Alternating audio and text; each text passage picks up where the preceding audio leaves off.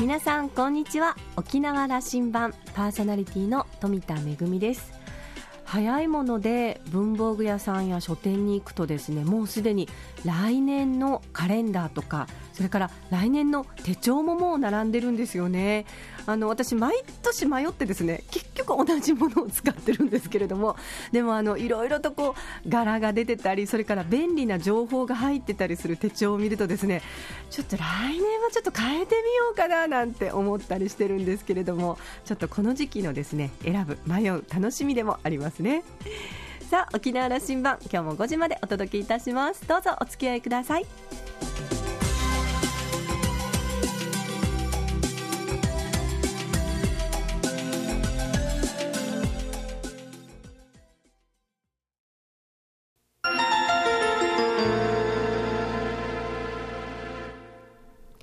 那覇空港のどこかにあると噂のコーラルラウンジ。今週は沖縄国際大学産業情報学部産業情報学科教授の富川森武さんとラウンジ常連客で沖縄大学地域研究所特別研究員の島田克也さんとのおしゃべりです。富川さんは1948年生まれ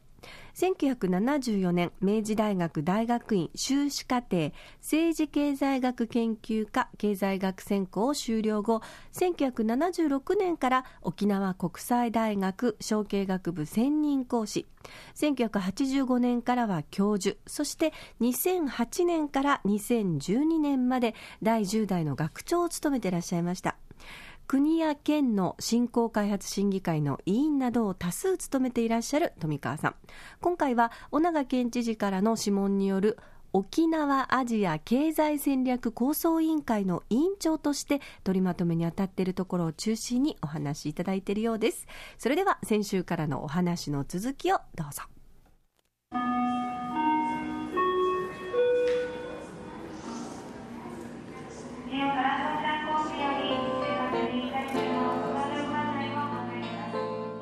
この10年で中国、アジア変わったと。変わりましたね。情報では知ってるんですけど見ないと分かんない部分がありますよね、ね。実感するということはあるんですね、うん、そういう意味じゃ沖縄全体がある種実感をしなきゃいけないという時代なのかもしれませんね。その後ベトナム行きましたけどあのたまたまイオンモールがあって入っていったんで向こうのデータで見る限り所得でいうとですね多分5分の1ぐらいだと思うんですけど値段が一緒なんですよ。日本の価格と。でもみんな買ってるんです。で聞いたらベトナムは過去戦争とかいろいろあってその預金あまりしないそうですみんなタンス預金だそうです。だから把握で補足できない所得がいっぱいあるそうです。でそういうのがアジアの息吹でね、実際にイオンモールあんな展開してもお客さん毎日いっぱいですよ。これが今その海を越えて世界中にこうそれこそあの吹き出してきてるそうです。高所得者中間層そしていろんなこのまあ、いわゆるあれだけのスケールですが1ミリ上がるだけでもすごいボリュームになりますよね。そういう考えですね。あの学生たちとこんな議論するんですよ。あのこう意識を高めてもらうための議論ですけどね、はい、えー、私の世代よりも先輩方は沖縄の100万人の中でどうビジネスしていくかという話をしてたと。でやっとあの島田の時代私54になりますけどもやっと1億人のマーケットにどうビジネスしようとしてたかと、ね、で君たちの時代はそれこそ、えー、アジア20億はもうビジネス圏内だと思ってそうですね。そんな意識の変化いやまさにその通り。こんな時代にもう入っていったと。もうすでに入ってます。あの社会経済の仕組みがもうアジア規模でないと成り立たない時代になってると思うんですよ。日本ももう人口減っていきますからね。国内で売っていたんでは相手商売敵を取る以外にはもうどんどん縮小していきますからやっぱ外に出るしかないんです。特に沖縄の場合ちょっと言いそびれたんですけどこの構想を作ったもう一つの理由はですね大きな理由は沖縄の主要産業、うん、その所得番付とか売上番付に10決以上に乗る主要産業は金融、電力、うん、流通等々多々ありますけどほとんどが域内依存ですよ。で今のうちから我々の予測ではあと7年か8年生で沖縄人口ピークに達して減少いきますからその間にマーケットを広げるためにその橋渡しをしておかないといけない。想定内にしておかないとだからおっしゃったように、沖縄のビジネス100万ではなくて20億というところにだんだんいかないと、まあ、いきなり20億難しくても展開できるかもしれない。特に若い人はですね一つヒットすれば県内だと120、30万ですよね、140万ぐらいですよね、国内でも1億ぐらいでしょ、あそこでヒットすると10 12億、13億、10億ですよね、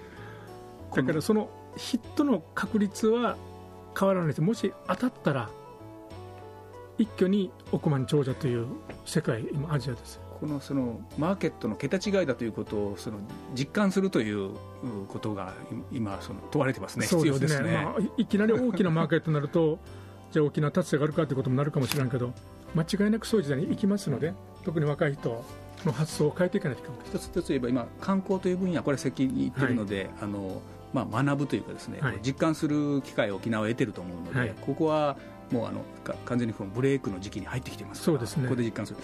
でも僕は富川先生あのおいでになったこのことは伺おうと思っていて、ずっと沖縄経済を見ておられて、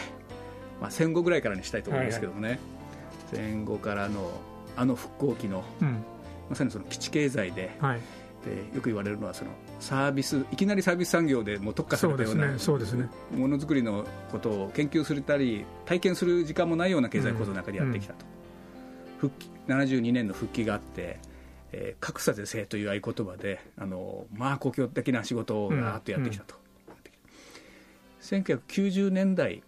ぐらいから私がこう社会をこう見るようになって、うん、あの頃その大田県政時代が出してきた、はいはい、こう沖縄のそう優位性を生かそうじゃないかというのが、はいはいね、やっとあの辺ぐらいから入ってきて、はい、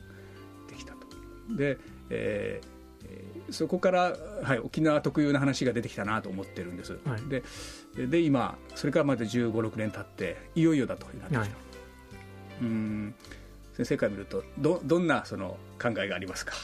あのねこれ いろんな切り口がありますけど、うん、この例え話をした方が分かりやすいと思うので21世紀ビジョンを審議しているときに、沖縄は40年間計画をやって国がやってきて50年間もやるんですが。と。それは復帰からの話ですよね、そうですね。1970年以降、ね、復帰からずっと10年計画4回続き、はい、今やってるあの5番目で走ってますよね。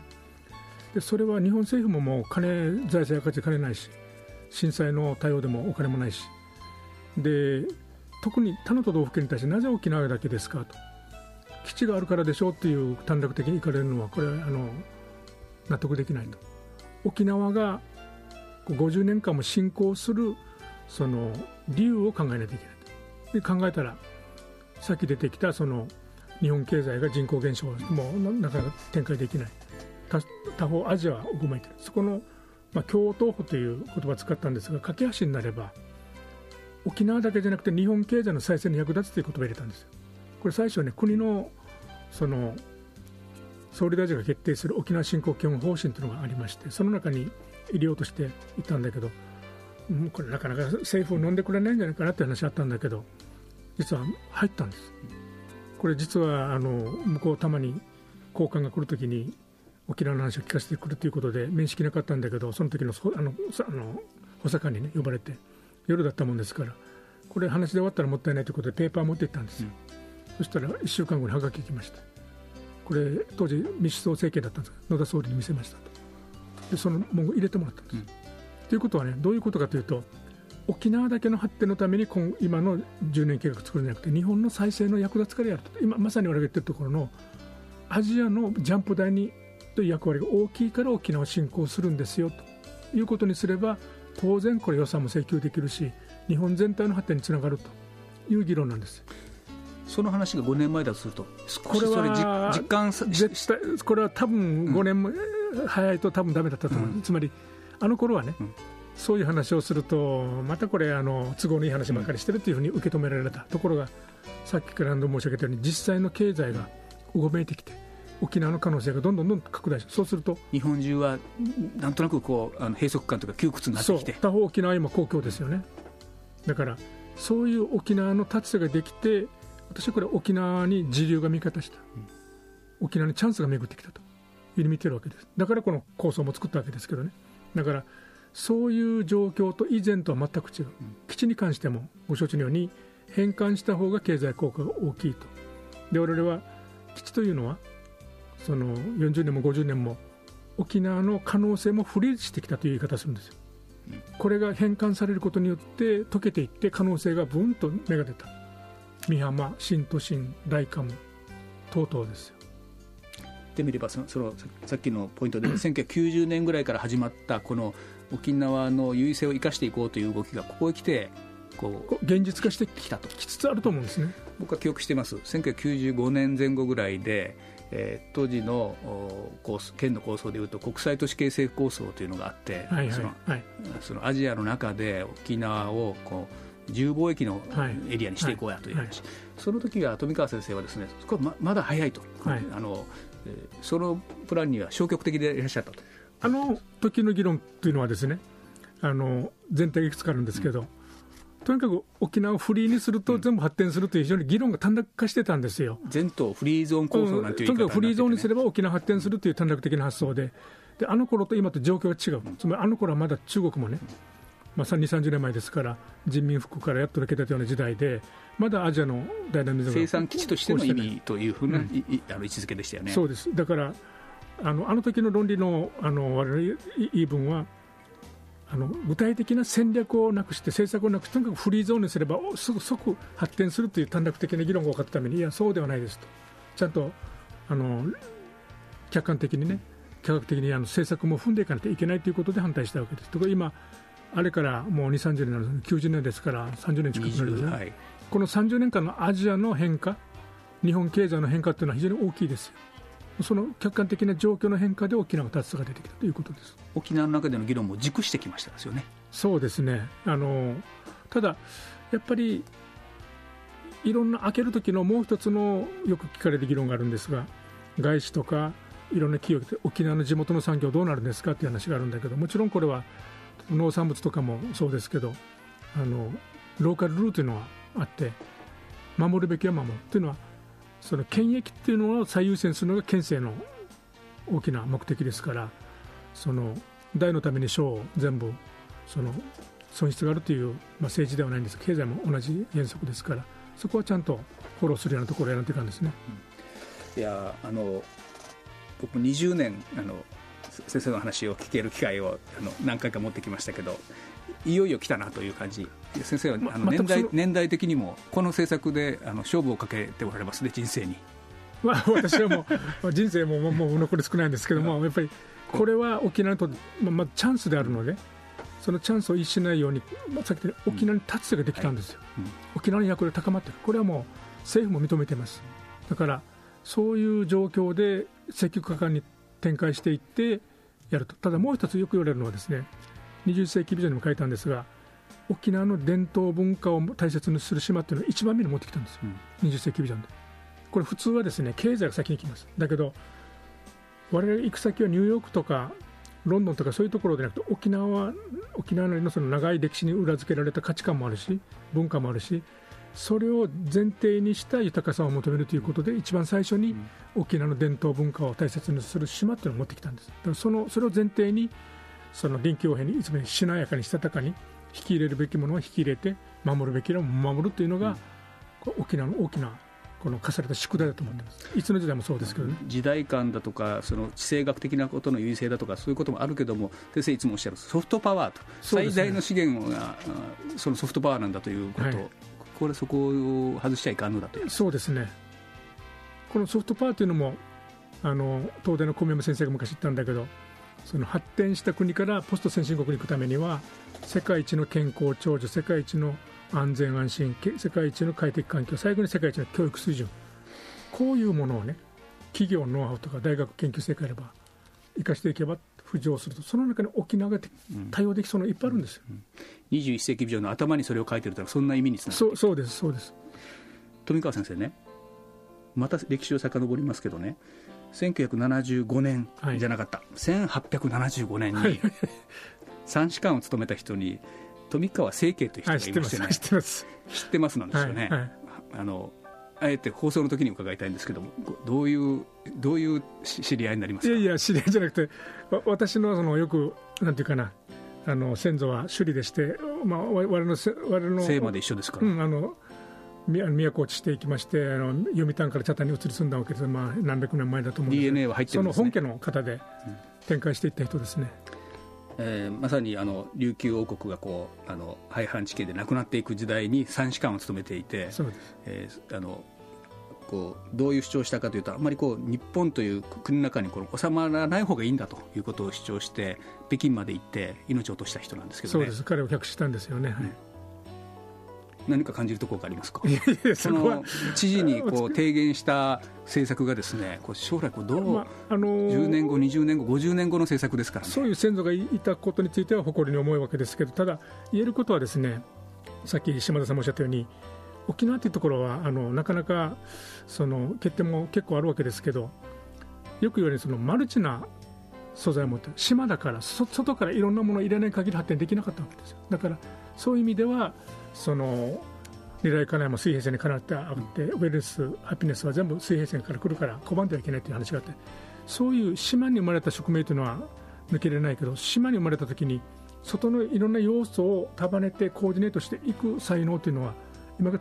今から試されると、うん。我々先祖がやったわけです。よ。だから今これから大事なことは今チャンスがあるけど人材育成もできればもう専門学校からのアジアに行った方がいいと。思う富川さんのご先祖様はですよ、はい。そういうノウハウを縛られることはよろしくないんだということを主張してたというふうに 僕はこう捉えますけどね。そうですね。そうですね。ません、それ開花させろというふうに今、まあ、ちょっとスピ あのあの頃時代が早くて先に読みすぎてちょっと政策的にはちょっと追い詰められた人な んですけどねいや、あのそそういうこともあ想像しながら私、今回の提言の構想を読ませていただきました。まあ、いやもうあの島田さんが最初におっしゃったようにもう20億のスケールで物事を考えていく時代が到来したというのが一番大事だと思います。あの知事のリーダーシップでそれをこう推進していく役割これからもてあの提言して終わりじゃないんだというふうにおっはしゃいました、いまあ、検証まであとフォローまでやっていきます。時々寄っていただきたいと思いますあわかりました。ありがとうございます。ご先祖様のお話が出てきましたね、えー富川清家最後の三士官でその後あの県庁の顧問も務められたということなのでやはりあの富川先生はその血を引いていらっしゃって、あのーまあ、あの今の時代のねあのまあ、いろんな提言をしてくださってますけれども、えーやっぱりあのアジアの世界への思いがご先祖様から引き継がれているのかなというふうに、えーお話を終えて島田さんも感じたようなんですが、えーいろんなお話の中でやはりあの今沖縄大きなチャンスを迎えているということ私たちあのそれぞれあのもう少しこう、ね、実感として持った方がいいんだろうなというふうに思いました、えー伝統文化を大切にする島沖縄しなやかにしたたかにこの時代をどうやって生きていこうかというのを、えーまあ、日本本土だけを向くのではなくてアジアに大きく目を広げて、えーマーケットを広げてアジアの架け橋となるというお話でしたねあの、まあ、沖縄の言葉に「すくぶん」という言葉がありありますよね私大好きな言葉なんですけど、まあ、あの食分というか役割のような、えー言葉だと思いますけれども沖縄がこれからはそのアジアの架け橋となるという意味では、えー日本全体をリードしていくようなそういうすく分があるんだなというふうに感じました。えー先週、今週と2週にわたってお届けいたしましたコーラルラウンジは沖縄国際大学産業情報学部産業情報学科教授の富川森武さんとラウンジ常連客島田克也さんとのおしゃべりでした。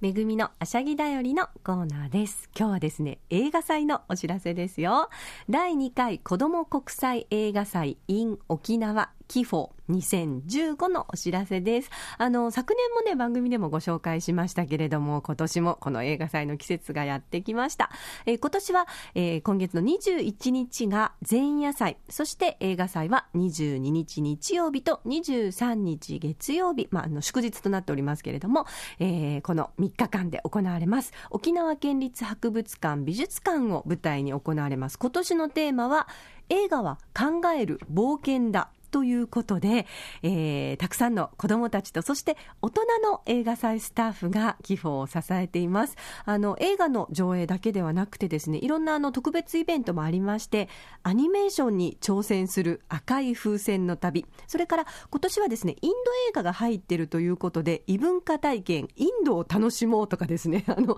いろんなこう、えー試みがなされてますよ。それからあの前夜祭なんですけれども、えー募集をかけた短編映画コンテストの結果発表があったり、それから、えー今年は戦後70年ということで、戦後70年の作品の記念上映ということで、ドキュメンタリー、昔々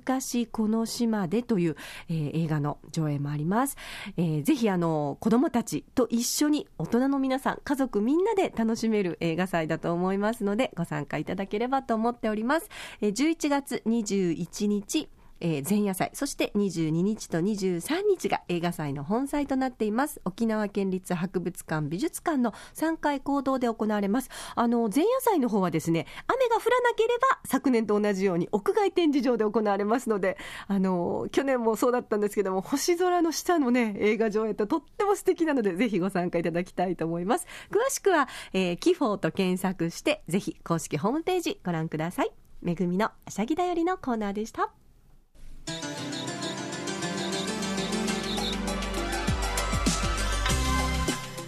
沖縄羅針盤のこれまでの放送はポッドキャストでいつでもお聞きいただけます。ラジオ沖縄もしくは沖縄羅針盤と検索してホームページからポッドキャストでお楽しみください。それから私富田やコーラルラウンジ常連客の島田さんのブログやフェイスブックでも情報発信中ですのでお時間のある時にぜひこちらもチェックしてみてください。沖縄羅針盤今週も最後までお付き合いいただきましてありがとうございました。そろそろお別れのお時間です。パーソナリティは富田恵でした。それではまた来週。